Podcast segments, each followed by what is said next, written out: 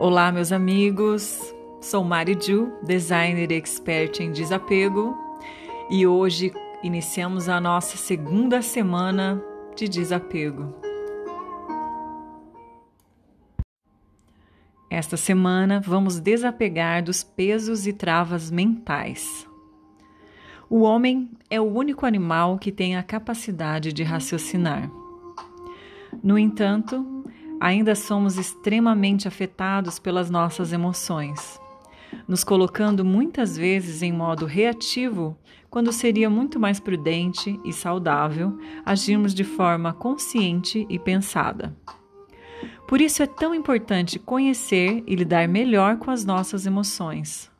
Desta forma, seremos menos afetados por elas e poderemos usar a nossa capacidade de raciocinar, sonhar e criar para manifestar a vida que nós merecemos e desejamos. Há pesquisas diversas espalhadas pela internet que estimam que temos entre 20 a 70 mil pensamentos por dia. E destes pensamentos, 80 a 90% não são positivos. Dúvidas, julgamentos, xingamentos, procura pelo que pode dar errado sobre cada situação e por aí vai. Então, como manifestar coisas boas quando passamos a maior parte do tempo nos auto-sabotando? O cuidado com a nossa mente é o cuidado com a nossa saúde e com o nosso futuro. Mas afinal, o que é a mente?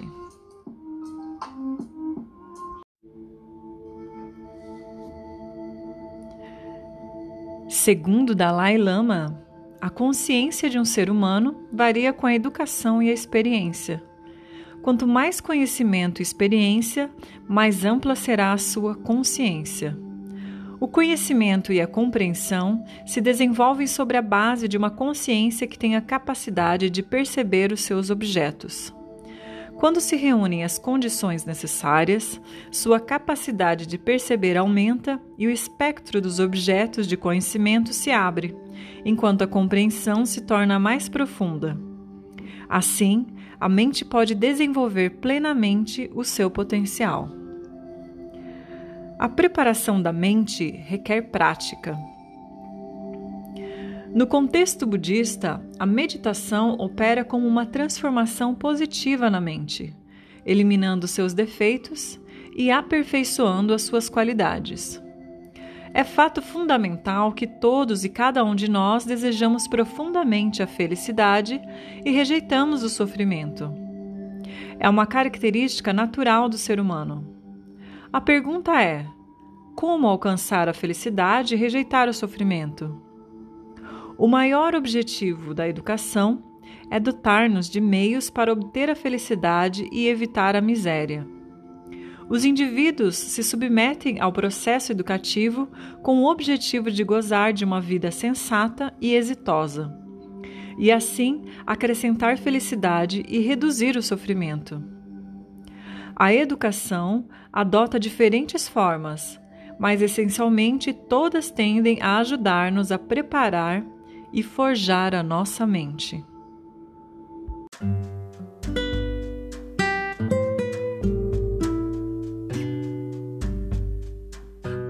Ao chegar até aqui, já percebemos que a nossa mente é programável.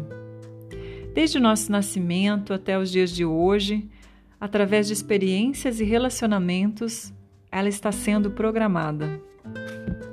Muitas dessas programações contribuíram para o nosso desenvolvimento e progresso até aqui. Mas ainda existem lá no fundo do seu subconsciente gravadas algumas que te impedem de atingir todo o seu potencial. As mentiras que os outros contaram acreditando que eram verdades, e as mentiras que você contou a si mesmo para se proteger. Mas a mente, do contrário do corpo, tem um potencial ilimitado de desenvolvimento. Apenas precisamos reeducá-la, para que ela trabalhe ao nosso favor e não sabote os nossos sonhos.